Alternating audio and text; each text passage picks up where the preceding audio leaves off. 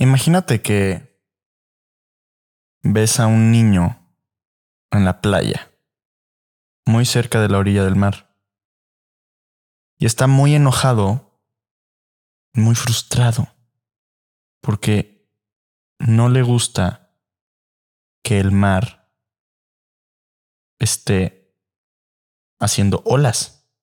Está en la orilla, parado, viendo las olas, frustrado, al borde de llorar, porque no le gustan las olas. ¿Cuál es la esencia irónica de esta situación? La ironía y el por qué este niño es ingenuo es porque las olas son parte de la naturaleza del mar y porque no puedes evitar que el mar haga olas, porque las olas son el mar. Esto mismo que estoy diciendo sobre el mar y las olas también pasa con la vida en general, con los problemas que se nos presentan, con las situaciones que se nos ponen enfrente y que no nos gustan. Pero eso que se nos presenta es parte de la vida. En la esencia es la vida. Y el que no te guste y te resistas a lo que es, te hace sufrir. Hace poco estaba leyendo un libro que a través de 300 páginas transmite un concepto muy sencillo. La resistencia a lo que te pasa es lo que te hace sufrir.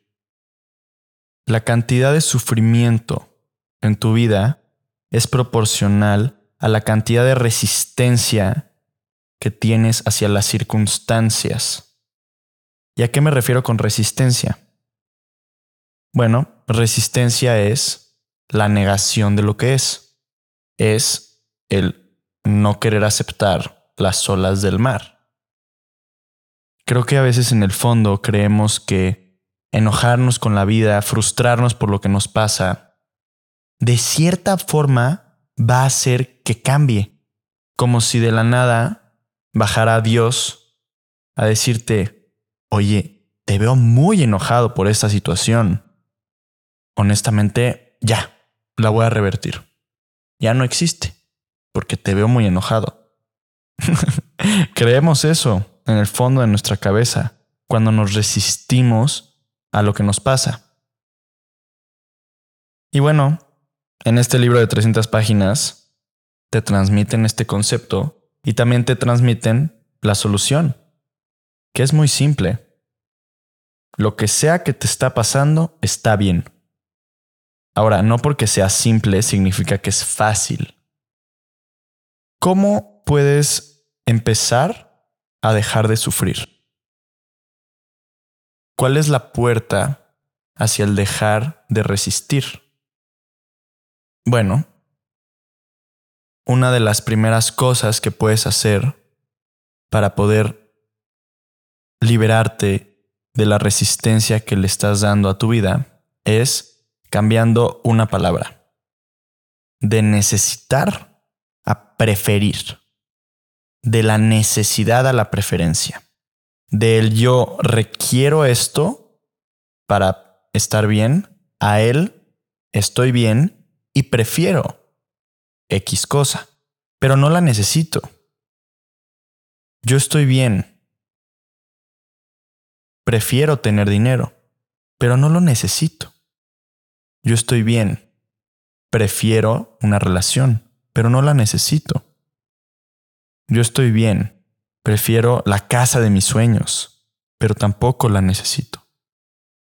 Es muy diferente creer que necesitas a la pareja ideal, que necesitas el dinero, que necesitas el trabajo, que necesitas la aprobación, que necesitas, necesitas, necesitas cosas para estar bien, a estar bien y desde ahí preferir. ¿Por qué este cambio de palabra es tan útil? Bueno, pues porque no solamente actúas desde el bienestar y la plenitud y no desde el vacío, pero también es porque permites que las cosas sean. Si algo me pasa, está bien, porque lo que yo esperaba de la situación lo prefería, pero no lo necesitaba. Si yo tengo una entrevista de trabajo y me rechazan, está bien, porque yo prefería que me dieran el trabajo, pero no lo necesitaba. En el momento en el que dejas y permites que las cosas sean, entonces deja de haber sufrimiento. Porque tú sufres cuando te resistes y si prefieres, entonces no estás sufriendo, no te estás resistiendo. Todo lo que te está dando la vida está bien. Preferirías que te dé ciertas cosas, pero las olas ahí están y son parte de la esencia de la vida. No me resisto a ellas. Las acepto Preferiría que hubiera menos olas. Preferiría que estuviera más calientito el mar. Preferiría que no fuera tan profundo. Sí, preferiría muchas cosas del mar. Pero no lo necesito. En el momento en el que tú prefieres cosas de tu vida, en vez de requerirlas para estar bien, entonces empiezas a fluir. Empiezas a bailar con la vida en un juego muy extraño de entregar y recibir. Recibir cosas nuevas, a veces buenas, a veces malas, a veces placenteras, a veces no placenteras, y la experimentas por completo, en vez de querer negar ciertos aspectos de ella. Querer creer que no existen y que no están ahí negarte a ellos y sufrir en el intento. ¿Por qué te estoy diciendo todo esto? Bueno, siempre digo lo mismo, pero estos audios yo los hago para mí. Esto es un espejo en el que me estoy hablando a mí mismo cuando estoy hablando a ti. Y a mí esto me sirve. Me sirve mucho. Dejar de pinches necesitar cosas para justificar el por qué no me siento feliz. Y entonces empezar a preferir cosas se me hace muy egoísta de parte de el humano querer cambiar tus circunstancias externas para estar bien. Creer que puedes hacer que el mar deje de hacer olas y desde esa presunción pensar que en ese momento vas a estar bien. Creer que puedes cambiar lo que te pasa y desde el cambio entonces ahora sí voy a ser feliz. Mientras más deberías tienes en tu vida, más sufres. Porque esa es otra. A veces no solo necesitas cosas que te lleguen, a veces tú también tienes que, deberías de alcanzar ciertas expectativas que tú mismo te pusiste. A veces no solo necesitas que la vida te mande la casa, te mande la pareja, te mande el coche. No. A veces también tú necesitas ser bueno, tener las mejores calificaciones, tener el mejor salario, tener la mejor relación, tener el mejor éxito en la vida. La expectativa. Mientras más deberías, más sufres. Mientras más expectativas tienes de cómo tienen que ser las cosas, más vas a sufrir. De hecho, en la esencia, ¿por qué esto es importante? ¿Por qué es importante buscar el no resistirte? Bueno, pues porque resistirte es sufrir y sufrir es incómodo. Es incómodo sufrir no se siente rico, no es placentero para tu máquina de emociones, que es el cuerpo. Nos encanta resistirnos a cosas externas.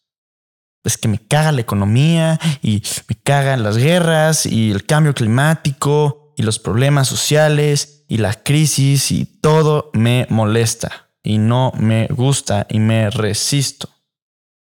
Definitivamente a mí tampoco me gusta.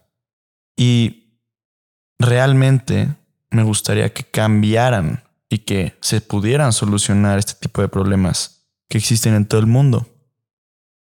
Pero si yo le agrego a todas estas causas externas a mí el poder de decidir si me siento feliz o no feliz, entonces estoy agregándole un problema más a la bola de problemas que ya existe.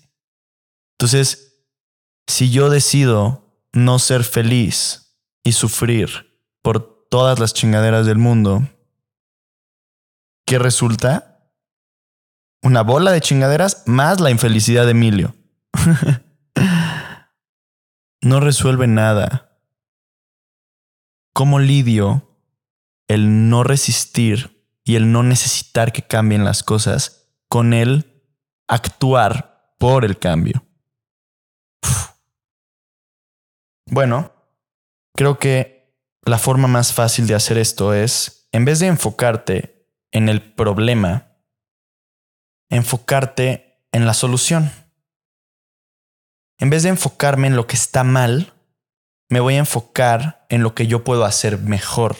En vez de enfocarme en todo lo que está jodido, yo le voy a dar mi atención a lo que se puede mejorar, al progreso y a la solución del problema. De hecho, esto es un fenómeno muy chistoso, pero últimamente creo que lo que transmiten las noticias alrededor del mundo ha dado la vuelta. Al principio de los medios de comunicación se transmitían noticias relevantes, no forzosamente malas, catastróficas, simplemente relevantes. De vez en cuando había una noticia bastante mala, catastrófica. Esto fue evolucionando hasta que en un punto los medios empezaron a convertirse en una entidad con fin de lucro. Y se dieron cuenta que para ellos era mucho más lucrativo transmitir noticias catastróficas y malas que transmitir noticias buenas relevantes. ¿Qué pasó? Bueno, pues lo que ha pasado en los últimos años. Los medios masivos de comunicación lo único que hacen es transmitir noticias catastróficas. El periodismo amarillista en su esencia es eso. Vas en la calle en México y ves puestos de periódico con imágenes de muertos, mutilados, con títulos como, como irónicos, satíricos, humorísticos. Ese es el periodismo amarillista. Te metes en tu celular a ver la cuenta de CNN o te metes a ver Google News o prendes la tele 10 minutos y ya te dijeron 10 cosas que están valiendo madres en el mundo y que está catastróficamente mal. Qué pesado es esto para el alma. Todo este ejemplo de los medios masivos de comunicación lo estoy diciendo porque creo que para allá ha ido la tendencia. La tendencia ha ido a enfocarnos en el problema, a enfocarnos en lo que está mal. Si quieres dejar de resistirte y de sufrir, en vez de enfocarnos en cómo el planeta se está calentando y todos nos vamos a morir, enfocarnos en la solución enfocarnos en el cómo sí, qué se puede hacer, en vez de enfocarnos en el... Hay un continente entero de plástico flotando en el Pacífico en este momento. Enfocarnos en el... ¿Qué puedo hacer yo hoy desde aquí de mi casa para producir menos residuos de plástico? Y enfocarme en la acción, en realmente hacerlo de nuevo, todo esto nos lleva a cómo creemos que al no aceptar algo que está pasando en la vida, en nuestras vidas, sea externo o interno, una emoción o un problema ecológico, una crisis económica o un pensamiento, lo que sea. Al querer negarlo, creemos que eso lo va a resolver y lo va a quitar. Al querer negar los problemas que existen en el mundo y en ti mismo, crees que los vas a poder solucionar. Pero el principio de la evasión de los problemas es que no se resuelven, solo se hacen más grandes.